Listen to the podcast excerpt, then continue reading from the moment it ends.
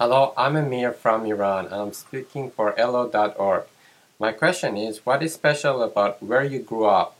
Well, I grew up in Tehran, capital city of Iran, and there are there is not much media coverage on daily and lives of people in Tehran. Uh, what I'm telling you, people in Tehran love to have parties, home parties. So they invite their friends, their relatives, uh, to just come to their home and um, they will serve them with the best they can and they often uh, ask the guests to uh, dance. So we have our music very loud and neighbors sometimes they complain uh, sometimes they have a good understanding uh, of you uh, having um, having parties.